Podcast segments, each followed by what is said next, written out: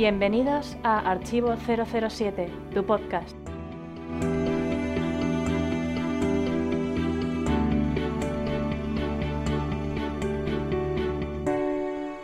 Hola gente, soy Alberto alias Kelal y este podcast 109 es más especial que nunca porque rinde homenaje a nuestro querido Sir Roger Moore. Por eso me gustaría comentar brevemente su trayectoria profesional en tan solo 5 puntos antes de empezar el programa. Primer punto, tras fracasar como dibujante en una revista y en el sector de los dibujos animados, prueba como extra en la película César y Cleopatra de 1945 y el codirector de la misma, viéndole tan atractivo, le anima a que siga el camino de la interpretación. Tal es así que le paga las tasas de la prestigiosa Academia Rada, donde Roger coincidirá curiosamente con Lois Maxwell, alias Penny. Segundo punto, no tuvo suerte ni en Broadway ni en Hollywood, cuando fue allí en los años 50, porque le veían siempre como un actor secundario. Sin embargo, a raíz de protagonizar la serie de televisión Ivanhoe, en la que llegó a rodar un total de 39 episodios, le llamaron para otras series ya siempre como estrella, como por ejemplo Aventuras en Alaska o Maverick. No obstante, pasado un tiempo, acabó regresando a Europa porque siempre le asignaban papeles de inglés desubicado. Tercer punto, en 1961 le llaman para protagonizar la serie El Santo, un papel que había querido hacer desde tiempo atrás, pero que hasta aquel momento no había podido realizar porque su autor nunca vendía los derechos. Se convierte en el mayor triunfo de su carrera, junto al personaje de 007, al durar siete temporadas y emitirse en 80 países. Es más, está considerada una de las series británicas de más éxito de la historia. Cuarto punto, en 1973 se convierte en el tercer Bond con 007 Vive y Deja Morir, la octava entrega de la serie. A pesar de las críticas por tratarse de un espía más cómico y blando, resulta ser todo un éxito. Lo mismo sucederá con sus siguientes películas de la saga, de modo que llegará a hacer un total de siete. La última sería Panorama para Matar, de 1985. Entre medias participa en muchas otras películas, sobre todo de aventuras, como Rescate en el Mar del Norte o Evasión en Atenea. Quinto punto. Tras dejar el smoking, siguió trabajando tanto en cine como en televisión y doblaje. Por ejemplo, se le vio en The Quest de Van Damme, la que consideró la peor película de su carrera, o en la cinta de las Spice Girls, donde interpretaba a un villano de corte similar a Blofeld. Pero lo más destacable sin duda de los años 90 en adelante es que se convirtió en embajador de UNICEF, motivado por Audrey Hepburn. Bueno, pues una vez recordada la carrera de Roger Moore, vamos a dar la bienvenida al podcast a nuestro santo particular, Ramón, probablemente el forero más fan de Roger. Hola, bueno, no sé si seré el más fan de Roger, pero desde luego uno de los más del mundo, sí, como veréis luego en el debate. Y simplemente, pues, para resumir, decir que si todo el mundo, todos los creyentes tienen un ángel de la guarda, yo siempre he tendrido y tendré un santo de la guarda. Qué correcto. Pues muy bien. Bueno, pues vamos a empezar con el programa con la sección habitual que es la de las opiniones de los oyentes. Opiniones de los oyentes.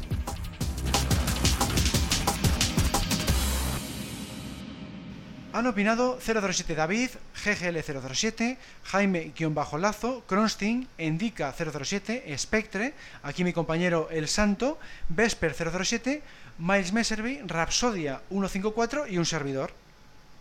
Lo que más les ha gustado ha sido el homenaje a Roger Moore en forma de audios enviados por los oyentes. También destacan el debate sobre Solo se vive dos veces en tributo a su 50 aniversario. En general la película recibe comentarios bastante negativos. Entre las escenas que menos gustan está aquella en la que Bond debe convertirse en japonés. Lo que más convence es la banda sonora y la guarida de Blofeld en el volcán. Pues sí, aquí más o menos se repitieron las opiniones que siempre hemos visto en el foro, ¿no? De que gusta, pues eso, detalles como la banda sonora y la guarida, pero la película en general, pues que si tiene mucha ciencia ficción, que si es un poco extraño eh, esa transformación en japonés de, de Connery, no es de las mejor consideradas de Connery, ¿no, Ramón? Sí, efectivamente. A mí me gusta bastante, la verdad, eh, pero es verdad que todos los puntos que se le ponen negativos los tiene. Y que sigue, bueno, a nivel general entre los fans incluso, pues no destaca mucho. Estaría, yo creo que en los rankings de la gente, pues hacia la mitad, hacia el final. Pero bueno, tiene sus cosas muy positivas, pero sí que es cierto que lo que en papel escrito sonaba coherente o que podía ser, que es la transformación de, James Bond en, en oriental, en japonés, pues en la película queda un poquito así, así. Pero bueno, a mí me gusta, la verdad. Hmm, sí, a mí también me gusta bastante, me resulta muy entretenida porque tiene también em, pues muchísima acción y muy bien, muy bien hecha en cuanto a efectos y demás. Y claro, pues ya al verle por fin cara a cara con Blofeld, para mí eso también es un puntazo. Y, la banda sonora es otra cosa que también destaco bastante. Entonces, en suma, pues eh, no la tengo entre mis favoritas, es verdad, pero tampoco la tengo entre las últimas. yo creo que la, en mi ranking debe estar seguramente eh, en la mitad de la tabla, vamos a decir. Y una de mis frases favoritas, no solo de Connery, sino de la saga Bond en general, que es cuando la, Helga Brand lo tiene capturado con el bisturí y le dice, señor Bond, estás en mis manos. Y dice él, pues aprovechese. Sí, sí, sí, Buenísima esa frase. La suelen poner además en casi todos los recopilatorios o en casi todos los reportajes estos de escenas de, de la saga y esa, esa frase siempre sale, sí. Bueno, pues vamos a seguir con el podcast. El espontáneo. Este mes hemos elegido a San Janes de YouTube, que ha comentado lo siguiente sobre mi charla dedicada al diseñador de producción Peter Lamont. Un aporte extraordinario, tanto al universo Bond como a YouTube en general, porque prácticamente no hay vídeos sobre él. Una vez más, contenido de calidad, contrastado y bien explicado. Sigue así, Alberto. Bueno, pues muchas gracias Sam, con comentarios así pues dan ganas de seguir haciendo muchos más vídeos. Os recordamos que en nuestro canal ya tenemos 172 suscriptores y más de 400 vídeos pero también estamos en otros sitios, estamos en el foro de archivo007.com barra foros y en las redes sociales Facebook, Twitter, Google Instagram y LinkedIn. Seguimos con el programa.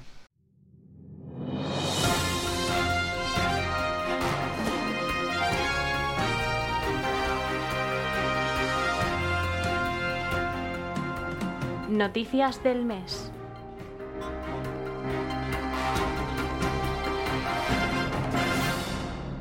El viernes 2 de junio se estrenó en televisión Spectre, en concreto fue emitida por Movistar Plus.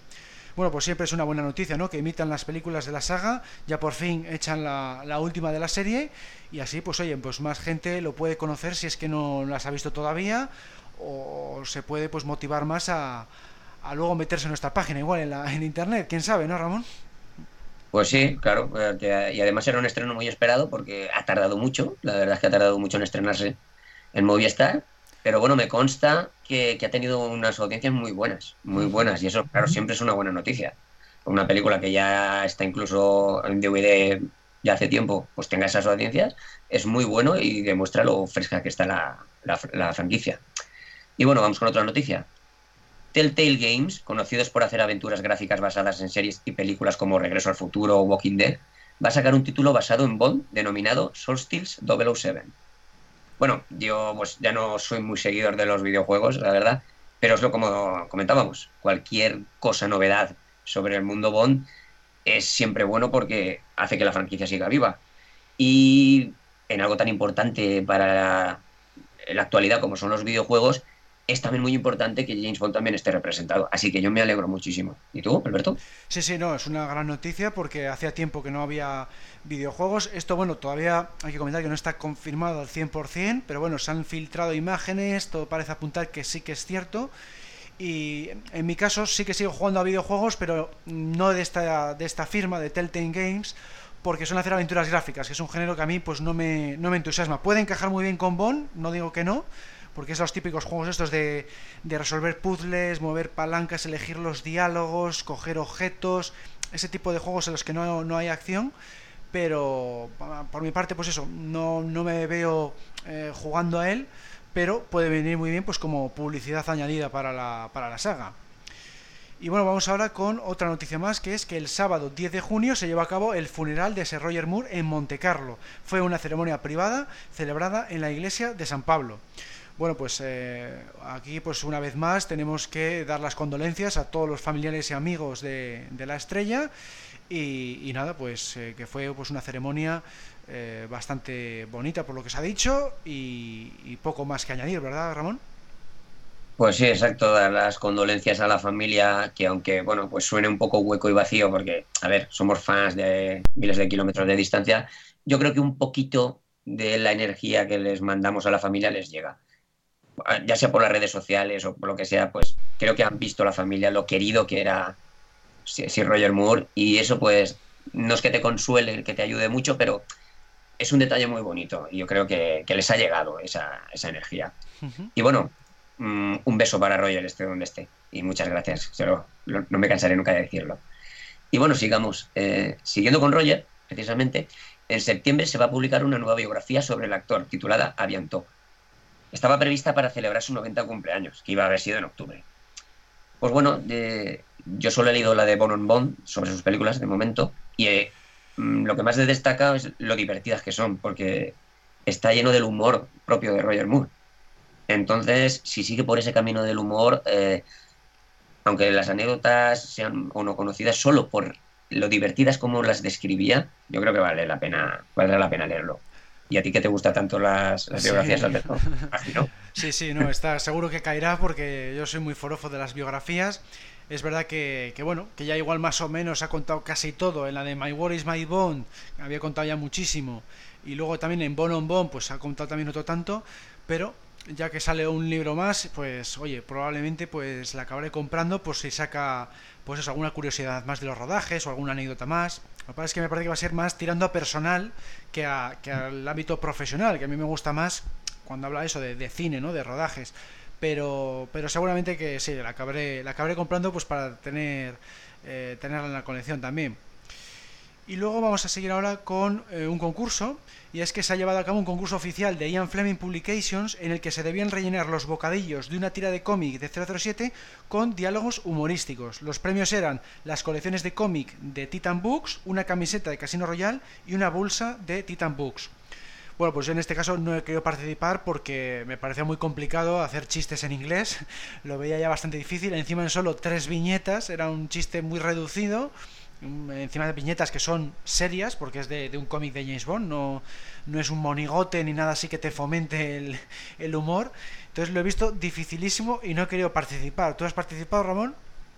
No, bueno, me pasa un poco como, como a ti. Eh, normalmente se me suelen ocurrir cosillas graciosas y tal, pero es que las viñetas tampoco dan mucho, para mí por lo menos, no dan, no dan, mucho juego. Entonces, la verdad es que no se me ha ocurrido nada lo suficientemente ingenioso y encima, como tú dices, traducirlo al inglés como para participar. Pero bueno, yo conozco a algunos miembros del club, como por ejemplo nuestro amigo murciano Mariano, que, yo creo que con un poquitín de, de chispas sacaría algo. O, nuestro gran Pablo Ortega, que también tiene mucha sorna.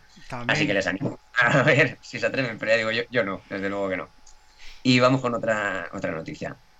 En cuanto a noticias relacionadas con el archivo 007, el club ha estado presente en la feria del, del cómic de Folgueroles, en Cataluña, el domingo 4 de junio, junto a Mundo 007. De esta forma, se combinó la exposición de Francesc Sirvent, el mayor coleccionista español, con el puesto típico de nuestra asociación, en el que se vendía, por ejemplo, la revista Extra número 001. Pues bueno, eh, otra cosa más, otro pasito más para, nuestro club y, sobre todo, pues, representado por dos grandes como fueron, como son Joan, nuestro presidente, nuestro querido M, y Francés, que bueno, no sé si el que no lo conozca pues debería conocerlo, porque aparte de tener la, mayor colección, una de las más importantes de, James Bond, yo no diría de España, sino la mejor del mundo, es que además pues, ha escrito un libro sobre, sobre la franquicia, Seducis Dispara, que recomiendo también a todo el mundo, y como persona es un tipo encantador, así que a mí personalmente me hubiera encantado estar allí, aunque fuera un día no pude ir, pero me hubiera encantado y, y supongo que los que hayan ido se lo habrán pasado fenómeno. Pues sí, sí, yo opino igual, que es una, es una pena que nos separan a veces tantos kilómetros, porque si no, claro, iríamos a todos estos eventos del club y este pues tenía muy buena pinta, ¿no? Porque combinaba, pues eso, el puesto del club con la exposición de él y, ha estado bastante, bastante bien. Y poco a poco, pues eso, nos vamos viendo en más, más eventos por toda la geografía para que los socios pues puedan disfrutar de, las actividades que montamos. Y ahora mismo pues estamos ya eh, preparando lo siguiente, que seguramente ya sabéis que es la quinta convención anual, la que hacemos todos los años en, en, Madrid y otra vez va a ser en el mismo sitio, va a ser en el Hotel NH Alonso Martínez, en pleno centro de Madrid. En esta ocasión será los días 2 y 3 de septiembre, porque es lo que mejor convenía a, a los socios, a los miembros del staff.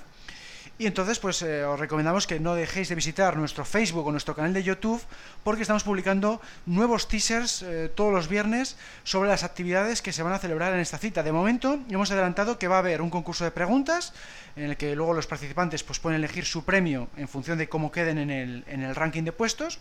Luego se podrá comprar la revista 001, de la, la revista física extra Luego habrá también dos charlas, se proyectará la película La espía que me amó, haremos un debate sobre ella y salvo imprevisto de última hora, vamos a tener también a dos invitados relacionados con la franquicia. De momento no vamos a comentar nada más de los invitados, por si acaso eh, surja algún imprevisto, todavía es un poquito pronto. Han confirmado que van a asistir, ya digo, de seguro eh, a día de hoy, pero no lo vamos a revelar hasta, hasta por lo menos agosto para, para que lo tengamos bien, bien atado, pero sí que vamos a tener esta vez dos invitados relacionados con la saga, que va a ser la principal novedad de esta quinta convención anual. ¿Cómo lo ves, Ramón?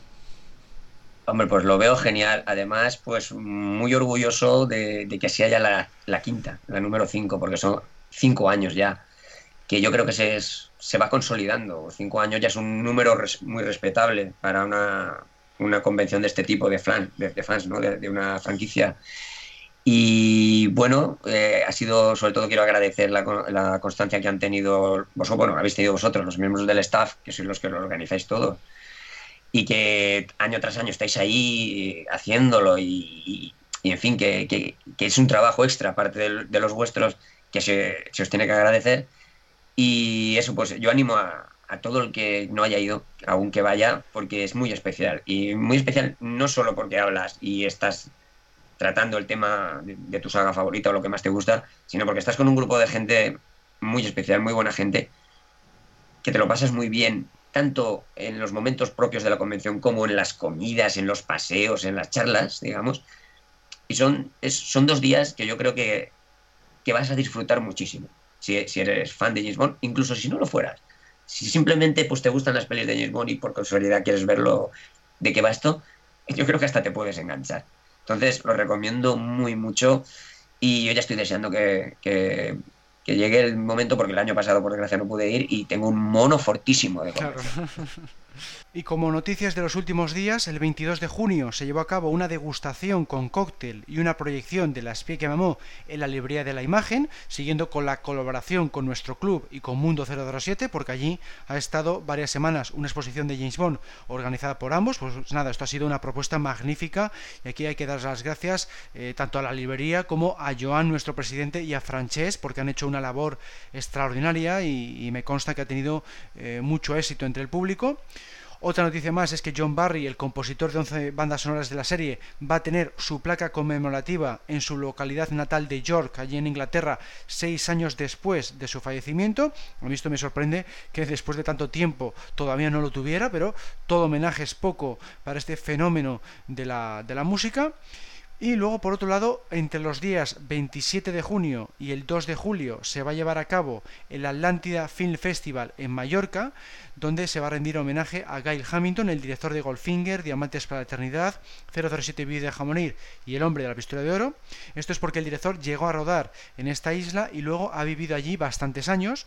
Entre las diferentes actividades hay que destacar que se van a proyectar Goldfinger, 007 Vive de Jamonir y El Hombre de la Pistola de Oro y va a acudir Brit Alias Mary Goodnight.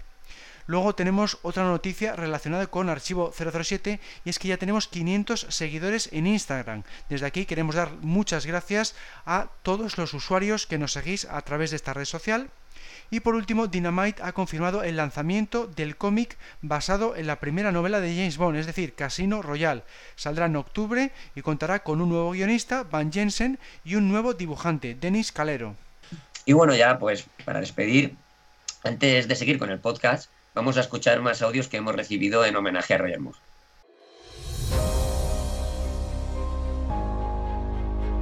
Hola, soy David Escudero de Madrid y nada, para mí Roger Moore ha sido el mejor James por su carisma, su personalidad y su apoyo a la saga cuando ya no estaba en el papel de 007. Mi película favorita de Moore y de toda la saga sin duda es La espía que me amó. Un saludo a Archivo 007. Mi nombre es Camilo Rosales. Quiero comenzar diciendo que las personas que están en los medios, televisión, cine, teatro, pueden tener una larga trayectoria, pero hay algo que no se gana ahí, o tampoco se aprende en la academia, y estoy hablando es del carisma. El carisma es esa conexión especial con el público y que casi debe venir contigo, debe venir en tu ADN. Entonces Roger Moore tenía mucho de eso, tenía mucho carisma y él lo sabía. Las personas pueden tener una opinión desfavorable o favorable de sus personajes, del tono de sus películas. Ya eso son opiniones, pero es irrefutable que cuando uno lo veía siempre te generaba una sonrisa. Si me preguntan quién era Roger Moore, yo lo único que puedo decir es que era una persona con carisma extraordinario, que se veía en todo lo que hacía, no solamente en el séptimo arte o la televisión, sino también en su trabajo filantrópico. Y que es algo que también debe leerse, conocerse y valorar. Y para añadir, y para terminar, sabiendo de la personalidad de este actor, seguramente que lo que él hubiese deseado es que lo recordasen con alegría y con diversión, viendo todo lo que fue su legado. Seguramente que él hubiese querido así. Y lo sigue queriendo desde donde esté.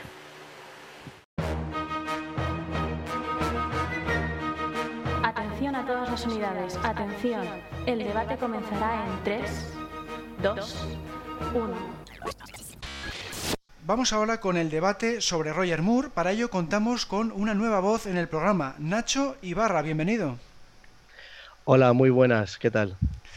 Pues nada, primera cuestión, Nacho. eh, ¿Qué puesto ocupa para ti Roger Moore en tu ranking de actores Bond y por qué? Bueno, en mi ranking, eh, yo siempre digo que, que mi ranking eh, de toda la gente con la que suelo hablar del tema es el más igualado normalmente, porque mm, casi ninguno está por encima de- del otro. Siempre eh, de cada Bond tengo, le saco las virtudes a cada uno. Entonces veo siempre como lo, lo que más me gusta de, de cada Bond y los tengo bastante igualados. No hay ninguno que esté claramente muy superior o claramente muy inferior. Pero sí que tengo predilección, eh, sobre todo por Connery, pero muy de cerca también por Roger Moore. Así que le pondría, pues como mínimo en un segundo lugar. A lo mejor puede haber algún otro peleándole el, el puesto, pero lo tengo bastante arriba, sí. ¿Y para ti, Ramón? Hombre, bueno, como ya sabéis los que me conocéis, eh, por el foro, o por los podcasts o por lo que sea, yo no soy de hacer rankings, es que no me salen. Además, me pasa como a.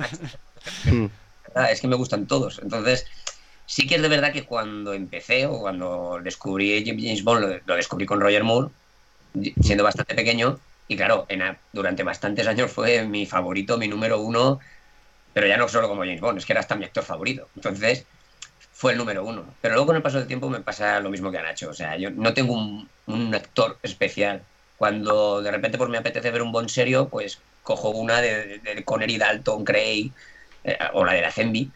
Cuando me apetece algo más ligero, pues ahí están Roger y, y Pierce para, para hacerme pasar un rato divertido. Así que entonces no, no, no lo pondría en un ranking. Lo pondría el número uno en cariño, por lo que os he dicho, que fue el que descubrí y por otras cosas que iremos viendo, pues es un actor muy especial para mí. Entonces, el número uno a los James Bond que más cariño, con todo el efecto de la palabra, le tengo. Pues por mi parte, para mí es el, yo le considero el segundo mejor actor Bond, según mi, perspectiva, después de Brosnan, porque me gusta el, toque elegante y sibarita que le dio, ¿no? Es lo que yo más valoro de este personaje, para mí es lo que le distingue de otros agentes secretos, ese toque elegante de estar muy pendiente, pues de estar bien vestido, de tomar siempre el champán de no sé qué marca o no sé qué cosecha, ese tipo de detalles, yo creo que eso lo, lo bordó, lo hizo muy bien. También me gusta los chistecillos que mete en los diálogos, en tema de diálogos también me, me gusta mucho lo, bien que se le da. Y, y lo único que criticaría pues sería más la- las películas en sí. O sea, a mí me, hubiera gustado que sus películas hubieran sido más serias, porque claro, mm, metieron demasiado humor para ser una- unas películas de un agente secreto, ¿no? Metieron eh, chistes cada dos por tres, incluso en escenas de acción, y yo mi mayor problema con Roger Moore sería por ahí, pero él como actor para mí es el segundo después de Brosnan claramente porque mm, se aproxima a cómo me gusta ver a mí al personaje, ¿no? Ese, ese personaje eh, elegante, carismático, sibarita, eso es lo, lo hace sensacional. Si me permites una cosa, Sí, solo dime. un pequeño detalle por lo que has comentado, y es algo que se le echa mucho en cara a Roger Moore, lo de la ligereza o el humor o todo eso. Creo que es lo- la clave es lo que tú has dicho, que no es él exactamente, sino también las películas y la, y la época. Fue una época en la que James Bond se centró en, hacer películas más casi familiares, para que fueran también niños, fueran mm. toda la familia. Y claro, no permitía tampoco hacer un Bond tan rígido, tan duro, tal como Connery. Y el actor perfecto para ese Bond más familiar era Roger Moore. Sí, yo, yo coincido ahí. Además, eh, hay una cosa que, eh, como bien sabéis, es muy típica de la saga Bond, que es que se adapta a las modas cinematográficas de la época. Es decir, que si, por ejemplo, estaba en auge la ciencia ficción, pues Bond eh, metió su mano ahí y hizo Moonraker. cuando estaba el Black Exploitation hicieron Vive y deja morir. O sea que las eh, o por ejemplo en El hombre de la pistola de oro con las películas artes marciales, o sea que sus mm. películas son un poco locas en ese sentido de que eh, se meten muchos géneros y eso lo hace también eh, para algunos espectadores un poco más difícil, porque a, lo mejor esperas unas pelis de espionaje más clásicas, más a lo Connery, más serias, y en realidad estás viendo pues eh, cómo ese espía eh, se mete en, el Black Exploitation o se mete en el Kung Fu o se mete en el espacio. Y esas cosas eh, que hay cosas de esas películas que a mí sí que me gustan, pero que es verdad que puede que te saque un poco. Hmm. Pues sí, sí, no, ahí has dado el clavo por eso, porque se adoptó muy bien a, cada momento y lo que exigía la época, pues eso, eran unas eh, casi comedias de acción eh, para todos los públicos y claro, pues para eso Roger Moore, perfecto, ¿no? Eh, es lo, mm. que, lo que se hizo. Ya digo, por mi parte, pues me hubiera gustado más, igual un estilo un poco más serio, pues como, como pasa con Brosnan, que también tiene su humor, pero es bastante más serio. Yo creo que el tono ese hubiera sido para mí, hubiera dado lugar a, películas mejores y estarían yo creo que mejor en el ranking a posteriori, ¿no? En la época actual. Y bueno, hablando de, películas, Nacho, ¿cuál es tu película Bond favorita de Moore y qué opuesto ocupa en tu ranking de la franquicia? Pues mira, em, yo diría que la número uno sería La espía que me amó. Esa es la que la que a mí más me ha, me ha llegado, porque ya te digo que me puede gustar, no sé, El hombre de la pistola de oro y, y alguna otra, pero esas películas que son como Bond metiéndose en otros géneros, eh, les puedo ver sus virtudes, pero al 100% eh, no me convencen del todo. Sin embargo, La espía que me amó la veo como una película de Bond más normal, entre comillas. Eh, hombre, estaba muy claro que la, acción y los efectos y tal había aumentado porque eh, se ven muchas explosiones, mucha escena de acción en la película. Ya no era lo mismo que con Connery, pero sí que me da la sensación de que esa es una película de Bond más normal. Eh, me sale, me viene también a la cabeza el, ejemplo de Solo para sus ojos, que la veo como esa peli de Bond estándar, que tiene una misión normal, que eh, es coger, hay un aparato para misiles nucleares y es como una misión bastante, bastante normalita y es una película que pasa desapercibida. Pues para mí, La espía que me amó tiene ese toque de peli de Bond estándar como las que a mí me gusta ver, sin mezclarse con géneros raros, pero eh, estando por encima en calidad y en contenido de otras que me pasan más desapercibidas como solo para sus ojos. O sea, que tiene como ese extra, ya sea por las grandes escenas que hay por, el, por los villanos, porque aquí destaca más el, el sicario del villano que el villano en sí, porque nos dio a, un grande de la franquicia que es Tiburón. Entonces, ya sea por los villanos, por las localizaciones, los, todos los escenarios por los que se mueve, eh, y, en general por todas las escenas, eh, me parece que la espía que me amó es una de las películas más grandes de Bond, de vamos, de toda la franquicia. De personalmente mi favorita de Moore, pero ya en un ranking más global, aunque como comentábamos ahora es muy, muy, muy difícil hacer rankings y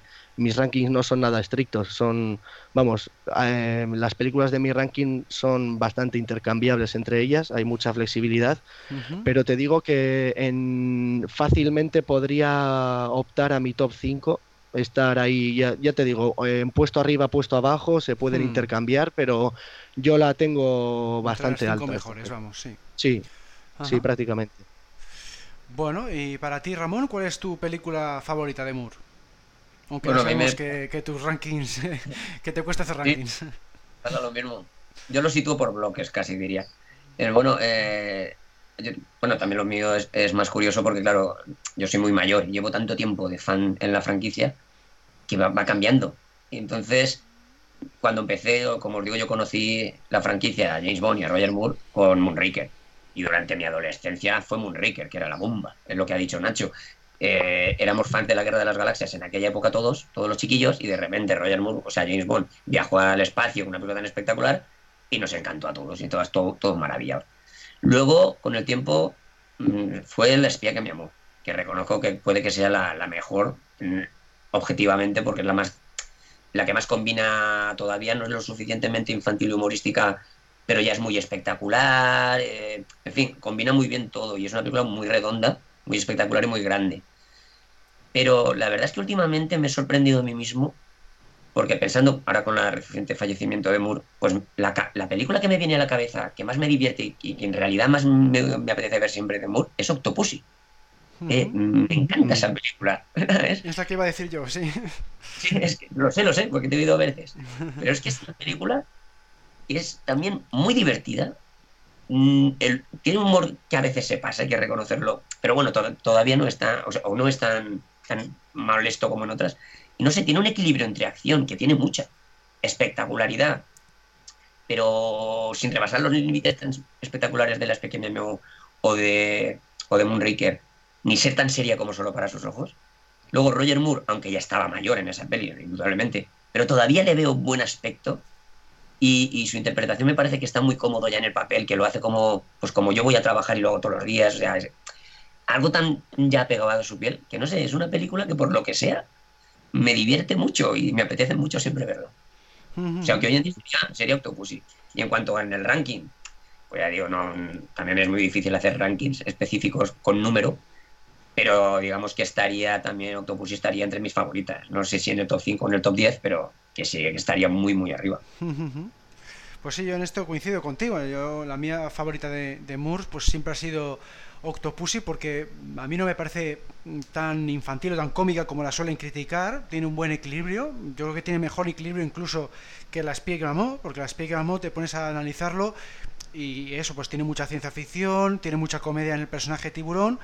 Pero aquí, por ejemplo, tienes a Govinda, que es un esbirro muy parecido a Tiburón en muchos aspectos, pero es completamente serio. No hay apenas eh, chistes relacionados con él, casi que no hay, ¿no? Es bastante, bastante serio, hay más, me da más sensación de riesgo las escenas de acción en general, están muy bien hechas, hay mucha originalidad, mucha variedad dentro de esas escenas.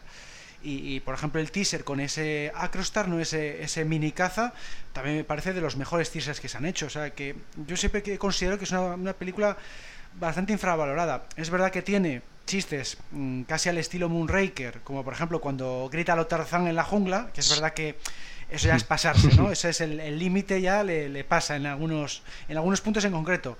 Pero hay otros que son mm, chistecillos bastante aceptables y, y que los veo bastante bien para la saga. ¿eh? Eh, pero vamos, eh, en general le veo muy bien en todo, en, en, trama, en gadgets, en personajes, la trama que, que están los soviéticos con los traficantes de joyas y utilizan un circo para meter una bomba nuclear en una base americana, es que me parece una trama bastante compleja para ser de muro, bastante elaborada y, y funciona bastante bien por lo por lo peculiar que es la asociación de los villanos. No, no es el típico megalómano que solemos ver en las películas de Bond, es un poquitín distinto y vamos, a mí me siempre me ha gustado muchísimo desde el primer visionado y en mi ranking la tengo incluso en el tercer puesto, o sea, para mí sería GoldenEye, 007 Alta Tensión y después Octopussy, es la que de las que más me apetece ver por, por todo esto que estoy comentando y sobre todo por las escenas de acción que a mí me parecen brillantes. Y, y reconozco que las chicas del circo de Octopussy también ayudan. También. Sí. y luego, es curioso, ¿sí? eh, per, si me permites, Sí. eh, porque es, es curioso eh, cuánto seguimiento tiene Octopussy, porque yo me he dado cuenta, y, y ha sido así, pues, pues muy a lo tonto, mm, a- hablando con, con distinta gente, eh, así debatiendo sobre la saga Bond, y ya hay varias personas, eh, y, y con vosotros ya la lista aumenta más todavía, que me han dicho que les gusta Octopussy. O sea, tiene, mm, me ha sorprendido que tiene mucho seguimiento esa película. Está muy bien recordada, es bastante popular dentro de los Mm. fans Sí, de la es- saga. Yo creo que es de las que mejor ha envejecido. Porque igual otras son muy setenteras y Sí, para la gente actual a lo mejor que se ven un poco viejas, un poco raras. Sin embargo, Octopussy es que como es tan estilo Indiana Jones, con lo que decíamos que se adoptaba, que se adaptaba, Sí, eso es. es exacto. eh, y hoy en día sigue estando de moda y ha vuelto el estilo de Indiana Jones y ese tipo de aventura, pues sigue siendo actual. O sea, la- la- ahora lo ve una persona joven en este momento y a lo mejor no la ve tan vieja como Moonraker o la espía que me amó. Pues Sí, probablemente. juega, juega a su favor que es una peli ochentera y ahí el, el género de películas de acción y, había crecido bastante, había evolucionado técnicamente en cuanto a efectos especiales. Entonces, eh, lo que comentabais, claro, las escenas de acción hay más y mejores, porque, claro, tiene esa ventaja. ten- hay que tener en cuenta que como Roger Moore es un Bond tan longevo, es que eh, Roger Moore se comió dos décadas. Empezó Claro. a principios de los 70 y hasta que no salió a finales de los 80 Timothy Dalton, eh, el, el Bond de los 80 mayoritariamente fue Moore también. Entonces, claro, le ves en las dos décadas y obviamente hay, hay una diferencia, eh, ya no sé si tanto en calidad, pero como mínimo en espectacularidad y en, y en, Mm, en sí, cuanto sí, a sí. mejora de los efectos especiales, sí que hay un salto porque, claro, ese cambio de década le vino muy bien también a la saga. Mm, Sí, sí, no, está, se nota eso, que tiene más, yo creo que Octopussy en proporción tiene más acción que las anteriores y encima eso está mejor hecho en efectos porque se nota que ha evolucionado el tema, que ya en los 80 eh, estaba mejor la, la situación de los efectos. Sí, Y Mm. secuencias de acción eh, largas, en muy eh, espectaculares y hechas por especialistas. Por ejemplo, a mí la, la secuencia del camión, o sea, del tren de Octopussy, me recuerda un poco el- a la secuencia del camión de Indiana Jones. También, mientras- sí, Sí. sí, sí, un vehículo, un vehículo en movimiento y rodado de verdad. Sí, Claro. y lo del tren, que salía un- el- lo del tren del circo, que en- por ejemplo en Indiana Jones en, en la tercera también estaba la escena esa del tren al principio. Hay, hay similitudes, sí. Luego, bueno, lo- todas las secuencias en, en esa versión tan colorida y tan hollywoodiense de, de la India, pues también es muy Indiana Jones. Mm. Bueno, y pasamos ahora a escenas de acción. Nacho, eh, ¿con qué escena de acción de Roger como 007 te quedarías? Mira, pues ya que he dicho que la espía que me amo es, es mi favorita, pues seguramente tendré que quedarme con alguna de estas porque son algunas de las escenas que más o que mejor recuerdo. Eh, a pesar de que, como decíamos, eh, sí que es verdad que en los 80 nos dio grandes escenas de acción por, por el tema que comentábamos de la mejora de los efectos especiales, pero yo la verdad es que algunos de mis mejores recuerdos de Bond son de La espía que me amó, es una de las películas que más he visto, ya no de la saga de Bond, sino de, de- de toda la historia de las películas que yo he visto. Entonces, eh, yo creo que lo que más me gusta sería la persecución con el Lotus, que les persigue primero una moto con un sidecar bomba, luego un coche con villanos disparándole, tiburón siendo uno de ellos, y finalmente el helicóptero con, con esta mujer que es, eh, no sé si es una de las eh, ayudantes o amantes del, de Stromberg, del villano, que está ahí en el helicóptero disparándoles y eh, además esa escena, aparte de la persecución en sí, aparte de ese coche precioso que me encanta, que es el Lotus Sprint, una vez ha pasado, digamos, toda la acción de la persecución, culmina en una escena cojonuda en el agua, que es cuando entra el coche, se convierte en submarino, cosa que mm, a mí me impresionó muchísimo la primera vez que lo vi y siempre ha sido eh, una de las cosas que más me ha, me ha impactado de la saga y, y ese submarino y cómo acaba esa escena cargándose con el torpedo del helicóptero y luego, además esa escena de acción no termina de acabar, hace como una especie de pausita que parece que, que se van a quedar tranquilos ahí bajo el agua, pero Mm. enseguida les vuelven a Y les vuelven a perseguir. atacar los buzos, sí. Sí, o sea, es como, como una escena de acción que se eh, empalma con otra. Eh, hay como hay dos en una. Es un dos por uno de la escena de acción empieza en carretera con una persecución muy buena, que hay un poco de todo, moto, explosivos, coche, helicóptero, disparos, de todo. Acaba en el agua y, y hay otra escena de acción más en el agua, como un extra. Y todo eso en general eh, me encantó. Esa seguramente será la que con la que me quede. Y como mención honorífica, a lo mejor te diría que el inicio de la película, con, esa escena esquiando, eh, mm. ese tiroteo en la nieve, esquiando a toda velocidad y, ese final espectacular antes de los créditos con el paracaídas de la Union Jack y tal, pues eso siempre lo he recordado muchísimo. Eso está en mi retina, pero como escena de acción me parece mejor la, otra, que es como uno de los, los momentazos de la película, ¿no? Es... Sin duda, sí, no, la escena del coche es, mítica en esa, en esa película. Y bueno, Ramón, ¿con cuál te quedas tú? Bueno, aquí sí que no tengo absolutamente ninguna duda y por motivos obvios que ahora mismo comprenderéis. Es la escena precréditos de Moonraker, el teaser. y, y os diré por qué es lógico. Como digo, es la primera peli de James Bond que vi en el cine. Yo tenía 11 años y claro, ahora no sé la edad que tienes tú, Nacho, pero bueno, en aquella época sí. no había películas de acción tan espectaculares. Las películas de acción eran las de, que me encantaban, las de Clint Eastwood, las de Steve McQueen, las de Charles Bronson, que eran tipos duros que pues pegaban dos tiros, dos hostias a un tío, una persecución de coches y poco más. No habían tan, no eran así.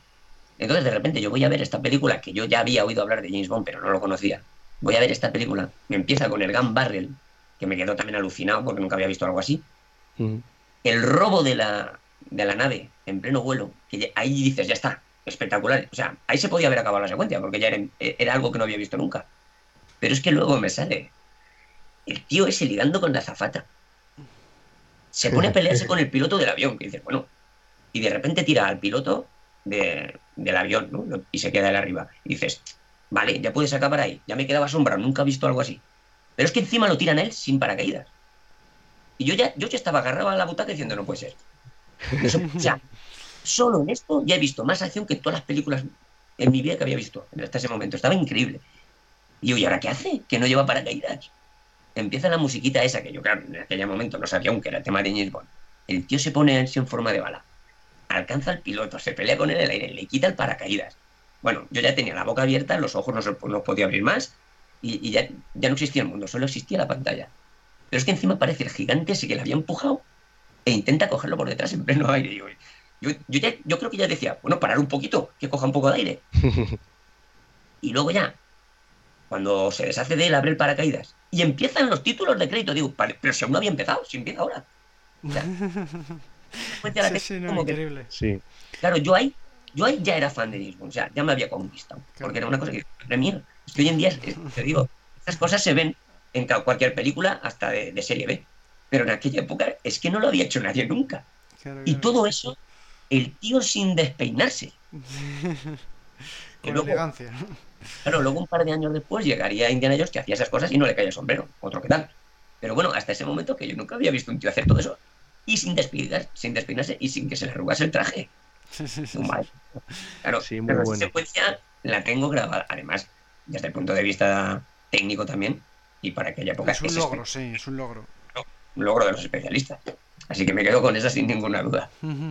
A mí me ha recordado mucho lo que, todo lo que has comentado. me pasó lo mismo con GoldenEye, ¿no? Porque yo la vi también GoldenEye con 11 años y había un salto hacia la bolineta, en este caso desde una moto, también sin paracaídas, y tiene que remontar el vuelo, ¿no? Entonces ahí también me capturó a mí la, la saga, ¿no? Con GoldenEye dije, jolín, yo tengo que ver más películas de este hombre porque, porque esa escena también me ha encantado, ¿no? Me ha recordado un poco la la experiencia que has comentado, pues claro, me pasó a mí lo mismo, pues pues eso, 15 eh, años después, ¿no?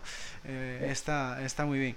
Bueno, es, que, es, que, yo creo que el GoldenEye es, eh, para muchos, es no porque se parezcan, pero sí por el, efecto de emoción y de conquistar gente para fans para la saga, es el Moonraker de... Sí, sí, sí, conquistó mucha gente de, mi generación, claro. Y porque era, porque era también muy espectacular y eso, lo que tú has dicho, pues una secuencia impactante nada más entrar, pues eran similitudes en, en eso en ese término. Eso es. Y bueno, en cuanto a, escena de acción de Roger Moore, aunque ya he dicho que bueno, mi película favorita es, es Octopussy y me gusta mucho el teaser con, con ese Acrostar, con ese mini caza, eh, esa sería mi mención honorífica. Digamos que la, favorita mía es la de la del esquí que ha mencionado Nacho, de La espía que me amó. Ese teaser me parece extraordinario, de los mejores también de la saga, y, que, no te esperas, ¿no? Que, que este hombre se vaya a lanzar eh, en un precipicio esquiando dices, pues no sé qué, por qué hace esto para escapar, ¿no? No había otra forma de hacerlo. Y de repente cuando ves que saca el paracaídas, pues a mí me dejó boquiabierto y dije, esto es impresionante, encima con la bandera británica para más Inri. Y, ahí pasas ya la secuencia de títulos de crédito. Fue para mí muy emotiva esa, esa secuencia con el fantástico James Bond theme en, en, plan discotequero de los 70. Vamos, yo esa película la vi a finales de los 90, o sea, la vi ya bastante tiempo después del estreno, más de 20 años después, y me impactó, yo creo, que como a la gente que la vio en su día. O sea, es una escena eh, perfecta en muchos sentidos, ¿no? En, en, la idea, en cómo está filmada y, en la música que tiene. O sea, es una escena que no me extraña que muchas veces digan que es de las mejores escenas de acción de la historia del eh, cine, ¿no? Porque, porque te deja alucinado. Y ojito, porque en las pelis de Roger Moore hay un mogollón, pero ojito con la secuencia, la persecución de Skide solo para sus ojos, ¿eh? También está muy bien, también. Sí. ¿eh? Tiene un poquitín de todo. Claro, y, los dos tíos saltando a la vez y peleándose en, el salto aquel de, de longitud hacen pruebas olímpicas, es lo bonito que tiene. Hacen bobsleigh, hacen eso. Y luego esquiando dentro de la pista de bobsleigh. tiene situaciones siempre, esta saga muy originales que no te esperas y encima muy bien rodadas porque cuentan siempre con los mejores especialistas. O sea, es que está muy bien hecho todo. Y bueno, en cuanto a escena cómica favorita de Moore como Bond, ¿cuál señalarías, Nacho? Me tengo que quedar solo con una, porque aquí hay... Vamos a poner solo una porque si no se hace muy largo el programa. Pues, aunque está muy complicado, yo te diría que em, en Viva y Deja Morir, em, bueno, hay, hay, un par de momentos, eh, quizás el que más gracia me hizo fue cuando eh, él ha seducido a Solitaire, la vidente, y están, él, él, está, bueno, como ya vistiéndose y tal, y le, le, tiene una conversación que le da como lecciones de los amantes. Sí. y le dice, bueno, la lección 1, no hay que tener secretos, no sé qué. Eh, la lección 2, eh, pues le dice algo así como que tienen que estar eh, juntos o como que tienen que, que, confiar el uno en el otro y tal. Y se está abrochando la camisa y le dice la, la muchacha, eh, no tenemos tiempo para la lección 3. Y la cara que pone él.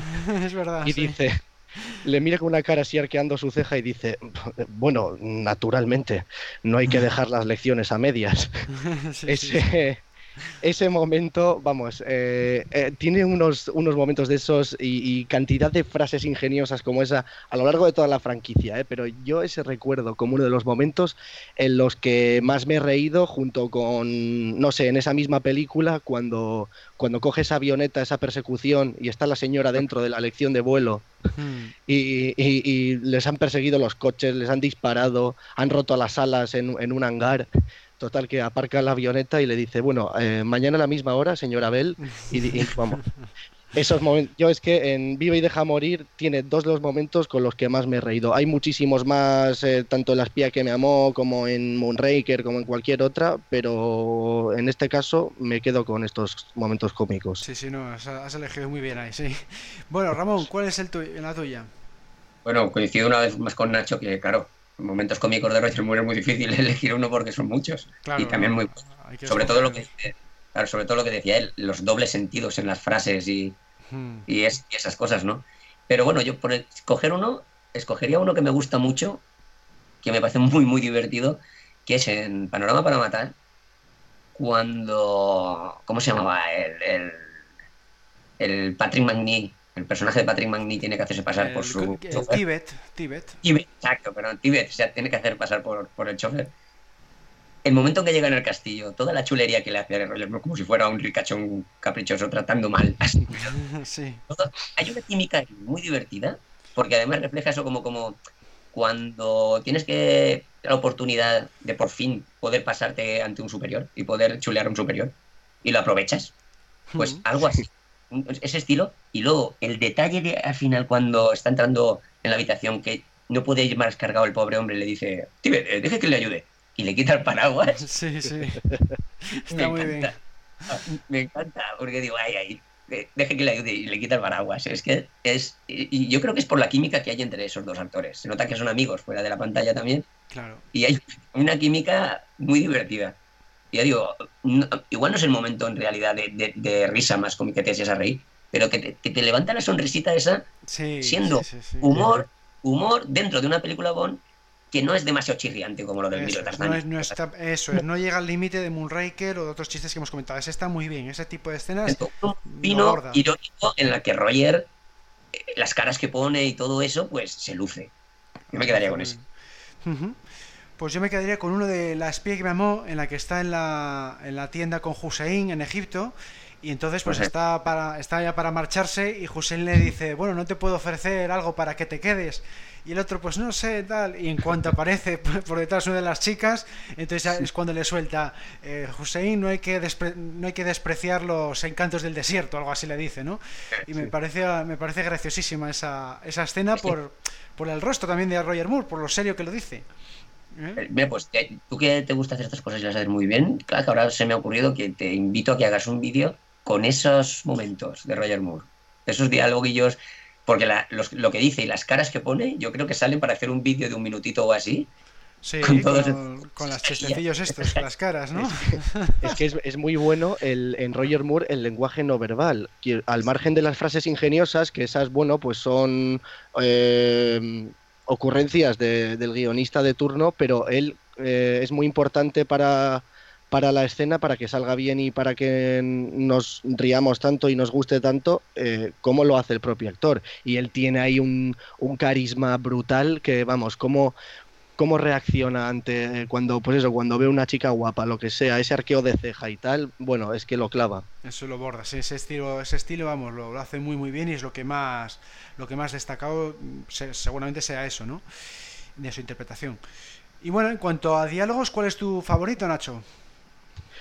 mira eh, creo que aquí aunque hay varios que me gustan mucho tendría que irme al hombre de la pistola de oro y es bueno una de las escenas que más disfrutan los fans yo creo que es esa conversación con Francisco Escaramanga cuando Ah, están sí. comiendo Sí, con sí. Mary Goodnight Y están, eh, claro, porque eh, Escaramanga, que por un lado eh, admira a Bond, son como caras de dos caras distintas de la misma moneda, más o menos, eh, o eso es lo que él quiere pensar. Entonces le está intentando como llevar a Bond a su terreno. Eh, le empieza a decir, pues, mm, como que es, como que Bond al final es un asesino como él, eh, y le dice que, que reconozca que él también siente placer al matar a la gente. Y le responde, le responde Roger, bueno, confieso que matarle a usted sería un placer, eh, porque está, ahí se le ve ya que está enfadado, porque eh, le ha estado sacando de sus casillas todo el rato, le ha estado intentando rebajar a su nivel y él eh, se, se defiende, se excusa diciendo que él, solo mata porque es su deber, cuando es, digamos, en defensa propia, siempre es a, a gente que le quiere matar a él. digamos que él lo hace acorde a, a su, a su trabajo y a sí, sus su funciones. trabajo, a la ley, sí. Y algo así. Eh, Solo mato gente que merece morir o algo así. O Eso solo mato a gente. O sea, Sí, pues, eso es. Y, y, claro, ese, esa, toda esa conversación que, que tiene un, un diálogo, vamos, un guion buenísimo con, con esas eh, frases de escaramanga, es- esos y bueno, ayuda también la interpretación magnífica de Christopher Walken, claro, de perdón, de Christopher Lee. Pero vamos, el, el- el gran Christopher Lee eh, frente a frente con Roger Moore, haciendo de villano, mm, poniéndole eh, porque, claro, ahí todavía no habían tenido su duelo, simplemente están comiendo. Y, sin embargo, se masca una tensión ahí, hay como, sí, bueno, como es, es- violencia implícita es- ahí. es un duelo dialéctico. Eso Sí. es, eso está muy bien hecho, sí. Ese, ese duelo dialéctico me encanta. Pues sí, la verdad es que es de, de los mejores que hemos tenido en la, en la etapa de Moore, entre villano y Bond, y, y siempre se recuerda mucho esa, esa escena y, y se, y se dan muchos elogios a, a Christopher Lee por esa interpretación. Bueno, Ramón, ¿cuál es tu diálogo? Pues aquí viene otra batallita de viejo, de abuelo.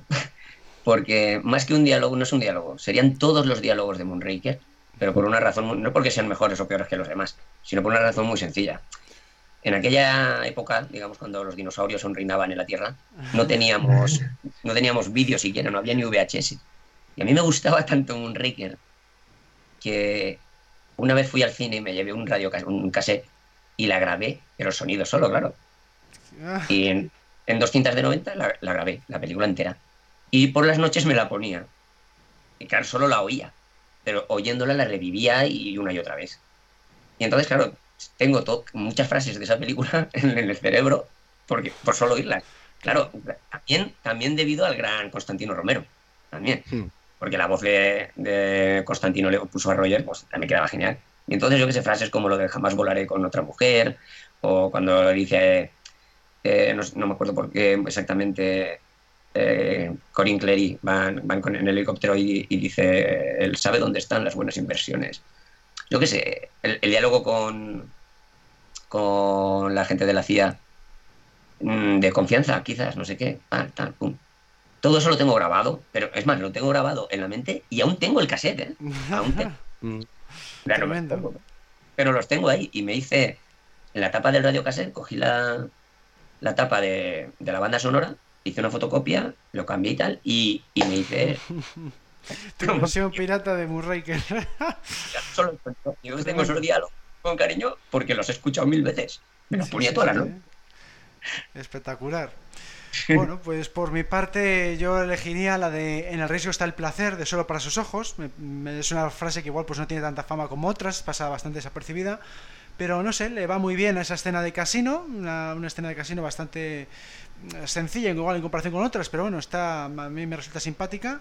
Y luego porque parece como que define a lo que es la esencia de James Bond, ¿no? Que siempre está arriesgándose, pero al mismo tiempo consigue acabar disfrutando porque siempre tiene alguna chica al lado, ¿no? O, o porque consigue salir victorioso siempre. Yo creo que esa frase me parece bastante, no sé, como representativa de, de la saga, igual que el famoso eh, Nobody Does Is Better de la espía que mamó, ¿no? Le veo en ese, en ese estilo de frase que, te- que, que podría valer casi como como eslogan del personaje. Y bueno, Y en hablando, cuanto... de sí. la espía, hablando de la espía que me amó también, y por la- esos dobles sentidos y esas cosas que decíamos, que decía Nacho, el- la última frase de la espía que me amó, ¿qué hace 007? Dejando bien alto el pabellón británico. También, Bueno, también. eso es momentazo. Eso, Eso es momentazo y, y suele ser también de los mejores. De los diálogos más, más elegidos siempre en, la- en el- en los rankings, seguro. Y bueno, en cuanto a gadget, ¿con qué gadget de Moore te quedarías, Nacho? Pues uno de los que más eh, recuerdo es el em, ese gadget que lanza dardos con la muñeca de Moonraker, que, que me gustó mucho. Eh, y sí, ese siempre ha sido como de mis, de mis favoritos. Las escenas en las que sale las tengo muy buen recuerdo de ellas.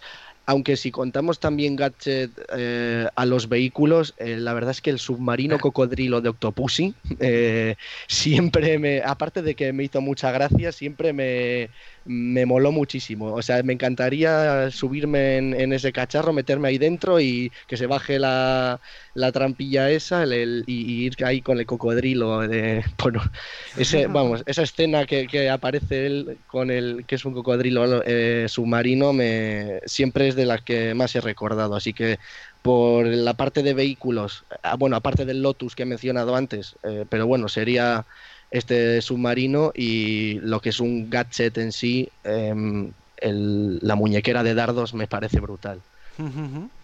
Bueno, y Ramón, ¿cuál es tu favorito? Hombre, yo creo que indudablemente es el Lotus, el Lotus de la espía que me amó.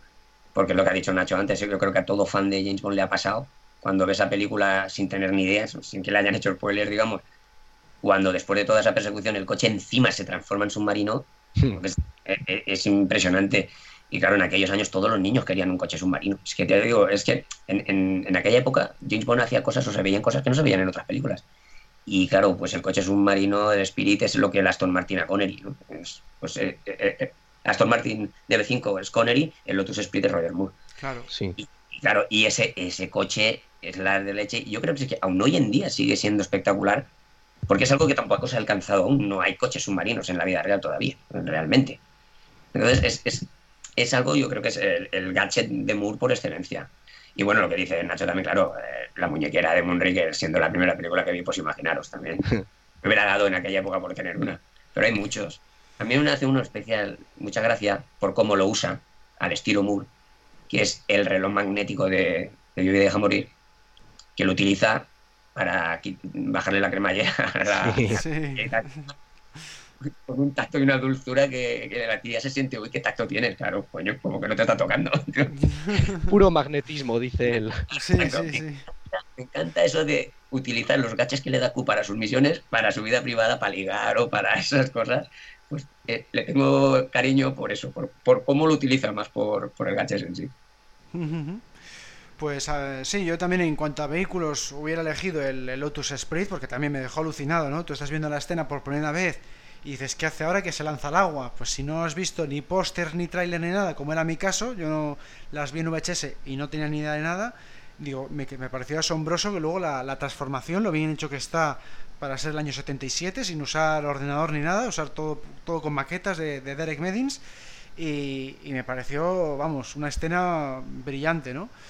Y en cuanto a gadget, pues, pues también probablemente elegiría el, el reloj de Vive y Deja Morir, porque a mí siempre me han gustado mucho los, los gadgets que incluyen los relojes, y es que ese tiene, tiene varios, o sea, tiene el imán por un lado, y luego tiene la, la motosierra que Sí. le sirve para escaparse al final.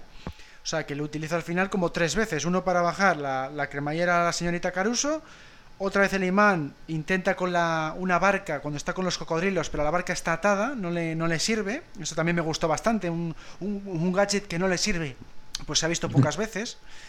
Y luego lo utiliza también para traer la bala matatiburones con la que va a acabar liquidando a, a Kananga.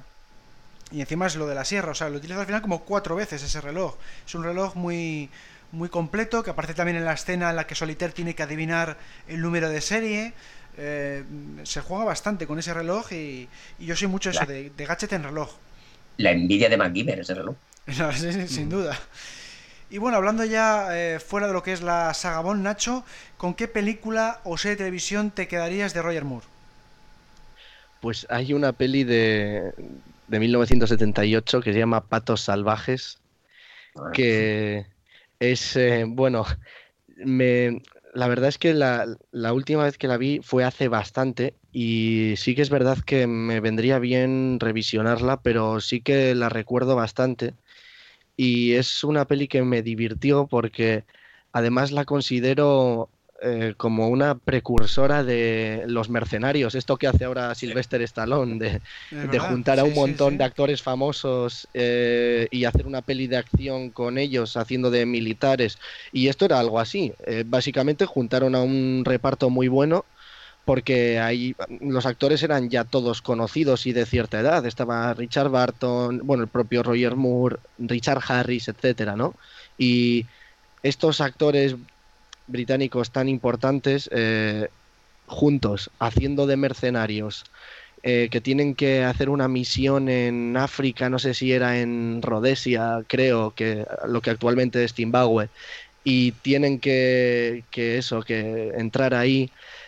Y tiene bastante acción para la época, es una película que, bueno, como película de, de así militar, de, pero no tan seria, sino más bien divertida, entretenida, de pues un poco de acción, un poco de lo que serían los mercenarios ahora. Eh, dentro, de ese, dentro de esa línea eh, la veo bastante bien y, y es de las que mejor recuerdo tengo. Una pequeña anécdota, bueno, que mucha gente, claro, ya sabrá, sobre, sobre esa película. Que en España se llamó Patos Salvajes, pero es Gansos Salvajes. Lo que Sí, pasa que, claro, al traducir al, al español gansos salvajes sonaba comedia, sonaba algo. Porque en España la palabra ganso tiene otras, Sí, tiene más otra connotación. Sí. otra connotación. Y supongo que por eso se llamó Patos. seguramente, seguramente Y sí. también tiene una secuela esa peli, hay una secuela, una segunda parte de esa película, que ya no sale ninguno. ¿no? Y bastante mal además. Sí, me parece. ¿Era una de lobos marinos, puede ser? No, no, no, Patos, eh, pa- eh, Patos No, Salvajes. Patos. Salvajes 2. Es que me suena que había otra de. mm, que era muy Sí, pero parecida, pero, no tiene nada pero con otro título que no tiene nada que ver, ¿no? No, esa es la que dices tú, Lobos Marinos, es el último, la última carga de la caballería de la caballería ligera de Calcuta en la Primera Guerra Mundial o la Segunda o algo así. Vale, vale, vale. No, que pensé que igual era el título de la continuación. Vale, vale. Bueno, ¿y con cuál te quedas tú, Ramón? Tú me imagino que con el santo, ¿no? Hombre, va a decir, me lo vas a preguntar de verdad. Hombre. Eh, nada más hay que verme el brazo, ¿no? claro, sí, que te hiciste hace poco un tatuaje y todo. No, hace bastante, hace años ya me hice el tatuaje del, del Bueno, yo por lo menos le, he visto hace. hace... Man. Claro, y, y- y el año pasado me hice el logo de 007. Ujú. Pero el estilo lo tengo un mogollón de años. Y bueno, pues claro, el santo. El santo porque, aunque yo, a ver, no soy tan mayor, ¿eh? yo no la vi en su estreno en, las pantallas de televisión. Pero, como digo, cuando descubrí a Roger Moore, sobre todo descubrí James Bond, mis padres le llamaban el santo. Eh, bueno, era Roger Moore, el santo. Y yo me quedé, claro, digo, santo. Me, llamaba la atención. Entonces me explicaron mis padres que es que, es que se hacía antes una serie de televisión que se llamaba El Santo y tal. Y pues conseguí, empecé a conseguir novelitas sobre el personaje y a ver fotos de, Roger Moore con el halo encima, el muñequito. Y las novelas me llamaron mucho la atención, me, me gustó mucho el personaje. Y pues igual que a James Bond, gracias a Roger Moore descubrí también a Simón Templar, al santo. Y luego tuve la oportunidad de ver la serie en la que, bueno, Roger Moore ya hace un prebón, lo que luego haría en James ya lo hace en El Santo prácticamente, es un personaje muy, favorito, muy parecido, y aunque la serie, pues bueno, vista hoy en día, pues ha quedado muy vieja por los efectos, los gadgets, la, acción, pero tiene su encanto, y es, pues eso, otra, otro personaje que se ha convertido en mis favoritos gracias a Roger Moore. Y bueno, pues tener que elegir la elegiría porque yo qué sé, es, lo que sé, y estoy deseando que por fin vuelva a las pantallas, me da igual de cine o televisión, pero que vuelva otra vez el santo porque además sería una competencia muy sana con James Bond. Para mí lo más feliz del mundo sería tener un año película de James Bond y el año siguiente una del Santo. Claro. Sería el nombre más feliz del mundo. Pues sí, sí, no, yo también iba a elegir la del Santo porque a raíz de, conocer a Roger Moore con James Bond, porque yo tampoco la había visto, yo creo que no la había visto nunca en, en otra película, empecé a conocerle con James Bond, pues me gustó mucho su interpretación y digo, bueno, pues a ver qué más cosas ha hecho, ¿no? Y, de todo lo que he visto de él, pues lo que más me ha gustado es la, la serie del Santo. He visto la primera temporada, que la compré en DVD, que creo que era la primera de las que se hicieron en color, o sea, tampoco era la primera que se hizo en televisión en blanco y negro, ya era igual la tercera o la cuarta en realidad, pero bueno, creo que aquí la vendieron en DVD como la primera y, me gustó bastante, o sea, es verdad que es muy sencillita en cuanto a acción, en cuanto a efectos, pero ya con la elegancia y el, y estilo que le da a él, ya solo por verla a él me mereció la pena haberle visto. Igual no tanto como para luego comprar las demás temporadas, es verdad que no he comprado la, serie entera, yo vi la, primera temporada, me gustó y tampoco he querido eh, seguir más, pero es donde más, donde más me ha gustado Roger Moore, ha sido en ese papel y, entiendo por, por, qué tuvo tanto éxito, ¿no? porque es que lo, lo borda ese tipo de personajes.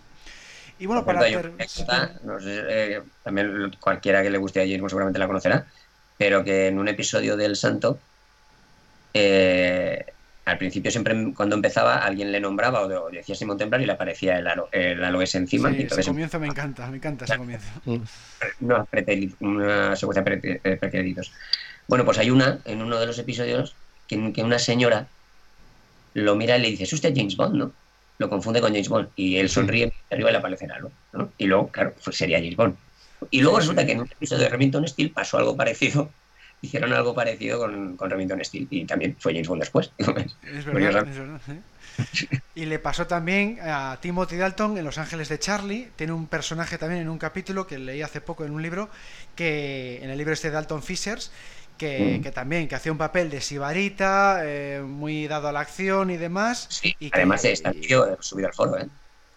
no, ah, está, no, no, lo he visto, mira, el vídeo no le... Pues lo, lo, lo había leído eso, lo había leído en el libro aquel, que también, que, fue cinco años o así antes de, ser James Bond y se le veía de James Bond en Los Ángeles de Charlie, en la serie de televisión.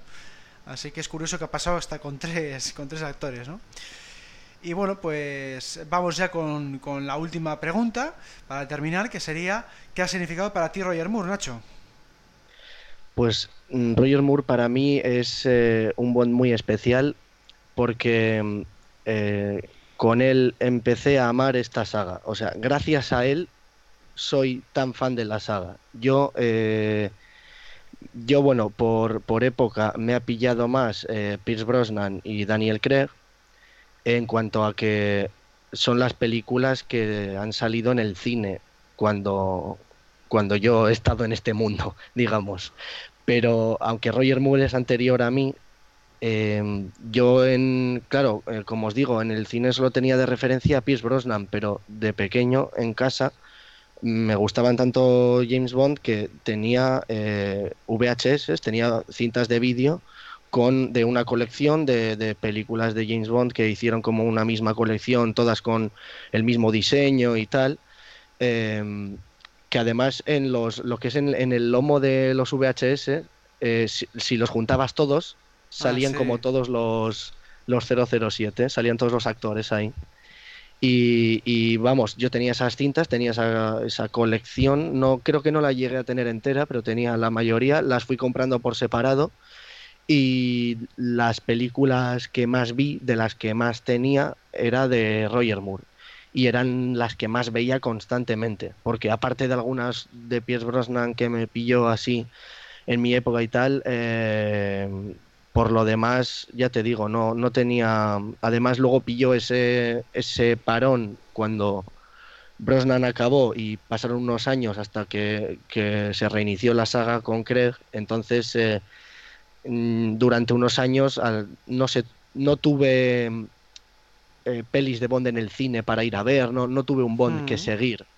Y al que seguía era Roger Moore, porque aunque sí que tenía alguna película de Sean Connery, como las fui pillando em, pues sueltas, las que iba encontrando por ahí, eh, la verdad es que por, por, puede que fuese por casualidad, por suerte, por lo que sea, eh, no, coincidió que no había mm, encontrado tantas de Connery, o sea, no me había empapado tanto con Connery. Tenía Operación Trueno, y alguna otra más, pero, pero todavía no había descubierto tanto la saga al 100%. Y antes de tener toda la saga bien trillada, antes de, poder ver a todos y de poder ver todas las películas varias veces, ahora que ya tengo en, en DVD la colección completa, eh, yo era Roger Moore que veía, siempre le veía él y era mi favorito. Solía ser mi favorito, eh, ya te digo, cuando era pequeño hasta que eh, a lo largo de los años eh, ya me fui pillando DVDs de todos y, y ya tuve, digamos, un conocimiento pleno de la saga, ya era un fan completo de la saga para poder cambiar un poquito el criterio, o más que cambiarlo, complementarlo un poco, y entonces ya ahí me hice más fan de Connery, empecé a ver las virtudes de los otros y, y casi los igualé un poco a todos en estatus pero es verdad que durante muchos años y, de, hace unos años cuando era pequeño y veía mis, mis VHS en casa, al que más recuerdo tengo es a Roger Moore y mi favorito era Roger Moore. Y la verdad es que para mí tiene un, papel eh, fundamental para como amante de esta saga, se lo debo todo. O sea, gracias a él me encanta esta saga. Gracias a él estoy aquí con vosotros hablando hoy. Así que es muy, muy especial Roger Moore. Pues sí, sí, no, sin lugar a dudas ha sido importante para ti y luego también para, para Ramón, ¿no? Hombre, pues os diré un detalle. os diré un detalle que yo creo que lo dice todo. Realmente, el, cuando me enteré de su muerte, lloré. Lo, juro, ¿eh? me saltaron las lágrimas, no lo pude evitar. Mm. Y creo que, me, que es fácil que me vaya a pasar con otro actor, que espero que me pase dentro de años aún, pero y el otro va a ser Clint Eastwood. Sé que son dos actores que me van a tocar. Cuando muera Connery, lo sentiré mucho y me entristeceré, pero sé que no lloraré. Es que Roger Moore es. Yo que sé, eh, todos los que nos están oyendo son fanáticos del cine o amantes del cine como nosotros, o por lo menos de esta saga, y te comprenden. Pero cualquier otra persona igual no puede comprender que para ti un actor que no has visto en tu vida, ni conoces, ni, vamos, que es, vive lejísimos, nunca ha tenido ni, idea de tu existencia, sea algo más que un, actor favorito. Sea algo más, como un pariente lejano o algo así. Y es lo que me ha pasado a mí, por ejemplo, con Roger Moore. Eh, no solo por las películas, como dice Nacho, a mí también me pasó, y más, yo sí que lo descubrí en el cine, porque me metió en este mundo de James Bond y luego me descubrió la serie del Santo y otras cosas así. Es que Roger Moore era una persona fuera de las películas muy activa si lo hubiera pillado un joven en las redes sociales, hubiera estado todo el rato y metido. Porque salían mogollón de revistas, eh, pero de, revistas del corazón. Viajaba a todas partes, salían los programas de televisión del corazón. Recuerdo, por ejemplo, un programa de televisión que ah, creo que era Isabel Gemio la que lo presentaba, no, me acuerdo bien quién era, que llevaron a Constantino, o sea, llevaron a Roger Moore para entrevistarlo y le llevaron a Constantino Romero para decirle, mira, pues este es el hombre que le pone la voz. Y me acuerdo con una sonrisa como el Roger Muro, yo lo dijo, pues hombre, tiene mejor voz que yo. Y esa humildad, esa, no sé, esa simpatía cada vez que salía un programa de televisión. Luego, pues cuando lo vas siguiendo y te entras, pues, cómo se volcó con UNICEF eh, para los niños, ya a su edad, y viajaba a todas partes para ayudar a los chiquillos. Eh, no sé, se, se ha granjeado una simpatía o un cariño en mí que, mira, lo estoy diciendo ahora y me estoy emocionando. sí, sí, sí, no. No, no, normal, normal. Claro, es que no se puede transmitir, pero me vengo arriba, me emociono cuando hablo de este hombre y lo que más daño me va a hacer en el mundo es que no he tenido la oportunidad de estrecharle la mano. Hmm. Hubiera dado lo que fuera por darle la mano. Simplemente darle la mano y darle las gracias por lo que ha significado para mí. Y lo dejo porque me voy a echar a llorar otra vez.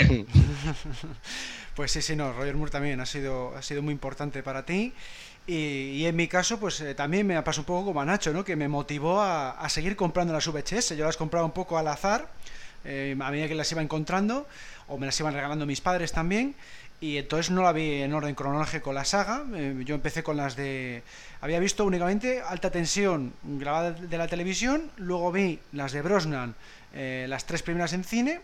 Y en ese momento, creo que fue en torno a la tercera, El mundo lo que es suficiente, es cuando mis padres me empiezan a, comprar las VHS, otras las empecé a comprar yo, y fue bastante aleatorio, ¿no? Pero yo recuerdo que las que más me motivaban a seguir comprando la serie, esto me está gustando, eh, quiero hacerme fan, pues eran las de Roger Moore, ¿no? Porque eran las que más se parecían a las de Brosnan, el estilo fantástico que a mí me gusta, el, el Bond también súper elegante y súper sibarita que me gusta a mí.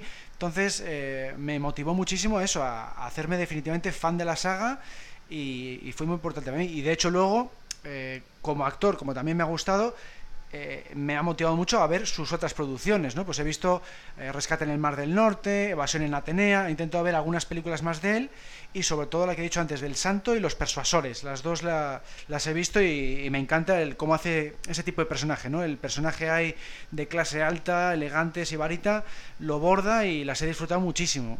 Y luego he querido ir todavía más allá y me he leído también la biografía de él, la de My War is My Bond y el libro de James Bond que hizo Bon on, My, bon on Bond y con eso pues hice una charla en una de las jornadas mundiales de Santander. Digamos como esa es mi forma de también de rendirle homenaje ¿no? ya que no le no le podemos conocer en persona o no puedes eh, dar ese último paso pues para mí ha sido eso no el, volcarme en, en, sus libros para sacar adelante esa, esa charla.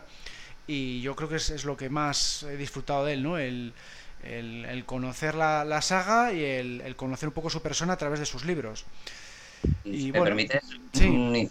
Alberto, es que quisiera recomendar a la gente, a lo mejor más joven, o a la gente que no, no la, ni siquiera la conozca, una película de los 80 que ha envejecido muy mal, la verdad. Hoy en día es bastante flojilla, pero fue un exitazo.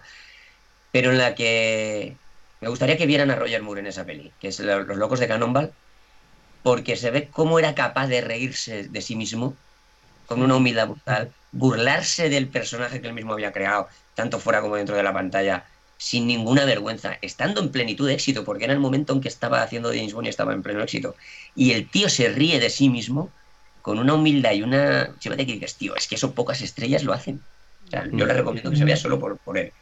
Era, era, un tipo grandísimo, o sea, era él, él, él como persona, eh, hay, hay, anécdotas suyas, eh, hace poco leí una, pues a raíz de su fallecimiento, de, de un un niño que le, no sé si os han mandado esa anécdota. Sí, sí, sí. El, el, el que años después se lo encontró y que, que de niño le dio un autógrafo y, y, lo firmó como Roger Moore en vez de como James Bond y el niño sí. diciendo, pero ha puesto otro nombre. Y él le dice que en realidad estaba, tiene que usar ese nombre falso porque hay hombres de Blofeld que le pueden localizar y años después se lo encuentra porque el, el niño creció y se convirtió en cámara y estaba rodando con él una campaña de UNICEF y le recordó la anécdota y delante de toda la gente eh, él dijo, ah, pues no me acuerdo de esto y tal. Y cuando estaban solos luego, al, marcharse, se le acerca y le dice, en realidad sí que me acuerdo, pero eh, no sé si alguno de esos trabajaba para Blofeld, así que he tenido que mantenerlo en secreto. Y ese detalle, eso sí que me emocionó. Decía Ramón que, que, ese día que ese día se le salió alguna lagrimilla, pues yo sí, leyendo esa anécdota que no la conocía, eh, sobre todo en un día como aquel, me, me pareció muy, muy emocionante y es, eh, vamos, el tío como persona, ese carisma, ese era, era un gentleman encantador, o sea, un tipo grandísimo. O sea, mm. ya no como, no como Bond, ya no, no como fan de Bond por lo que ha supuesto para mí en pantalla, sino fuera de ella, era enorme. Sí, sí, no, como persona también, una maravilla, por, por eso que comentáis, porque iba a todos los programas, fomentaba mucho la publicidad de James Bond, eh, siempre era humilde, se hacía mucho humor autoparódico eh, sobre sí mismo en esas entrevistas, igual que, que, ha hecho un poco con el personaje de James Bond también, ¿no? que hay humor autoparódico, pues eso siempre la ha definido, esa, esa humildad, nunca, nunca se le ha visto presumir de, de su fama o de su éxito, y eso es lo que también le ha hecho muy grande ¿no? entre la gente, ¿no? el que sea tan querido, pues es por eso, por esa, esa modestia, y luego encima, a partir de los 90, cuando ya se hace embajador de UNICEF y encima eh, se convierte ya en un héroe de verdad, ¿no? En un héroe para los niños, pues eso ya es el, el, no va más, ¿no? Eh, ha hecho realmente eh, todo lo que una estrella de cine puede llegar a hacer, pues lo ha hecho Roger Moore, o sea, es que es una estrella con mayúsculas. Y bueno, pues con esto podemos ya terminar este debate sobre Roger Moore. Entonces solo nos queda pues dar las gracias a Nacho por haber participado por primera vez en el podcast.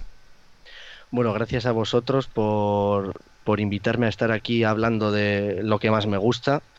Y para cualquier misión que necesitéis, este agente estará listo para el servicio. Perfecto.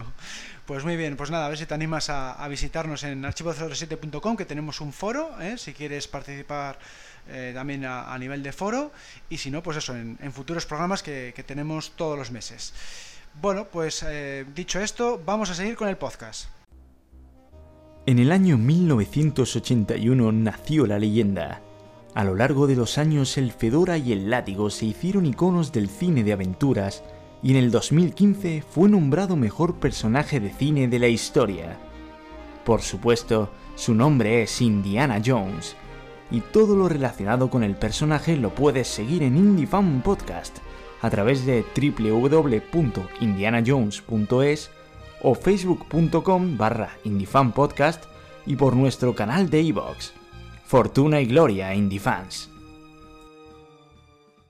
Bueno, pues con esto damos por concluido este podcast 109 dedicado a Roger Moore. ¿Qué te pareció, Ramón?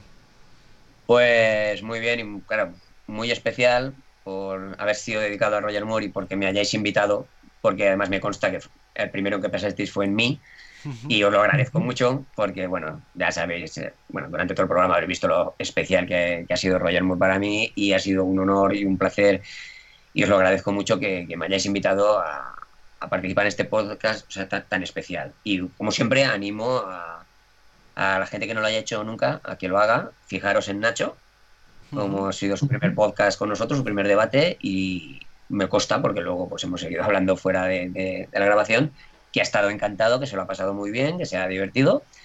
Bien es cierto que no es nuevo, que ha participado en otros podcasts, pero bueno, que es total es animarse, es muy fácil. Eh, tanto Alberto como Gonzalo os ayudan mucho, nos ayudan mucho y prácticamente toda la parte técnica la llevan ellos. Tú nada más tienes que hablar de lo que más te guste y os lo vais a pasar muy bien, así que os animo a que participáis. Pues sí, sí, no, es así de sencillo, es como si estuviéramos charlando entre amigos sin más, solamente hace falta un micrófono y el programa gratuito Skype, es así de simple, y tenemos un email pues para que la gente se apunte que es podcast@archivo007.com, ahí podéis eh, eh, animaros a participar, o en este caso que hemos abierto la posibilidad de enviar audios en homenaje a Roger Moore, pues también se enviaban a esta dirección. Y, nada más, con esto terminamos un programa más de, Archivo 007. Eh, nos vemos en archivo007.com, en archivo007.com barra foros, que está ahí el, foro nuestro, Foros 007 se llama. Y luego estamos en las redes sociales Facebook, Twitter, LinkedIn, Instagram, YouTube y Google. Un saludo a todos y hasta la próxima.